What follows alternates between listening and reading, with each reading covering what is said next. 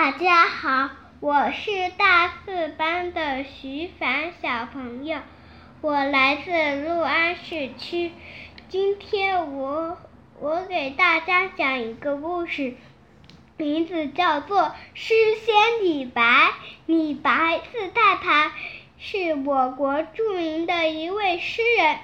他小时候不喜欢读书，一天。他来到山下小河边玩，见一位老婆婆在石头上磨一根铁杵。李白很纳闷，上前问老婆婆：“你磨铁杵做什么？”老婆婆说：“我在磨针。”李白吃一惊，地问：“铁杵这么粗大，怎么能磨成针呢？”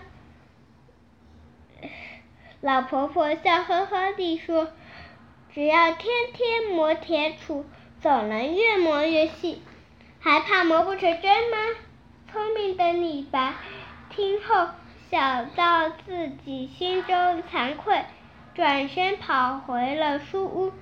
从此，他牢记只要功夫深，铁杵磨成针的道理。发奋读书，终于成了大诗人。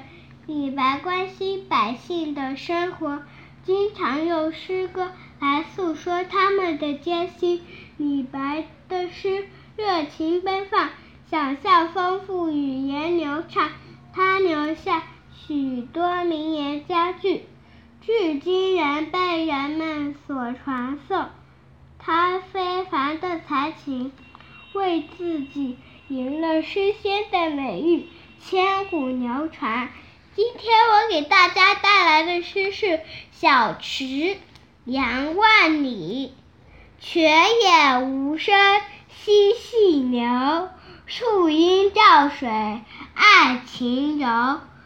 小荷才露尖尖角，早有蜻蜓立上头。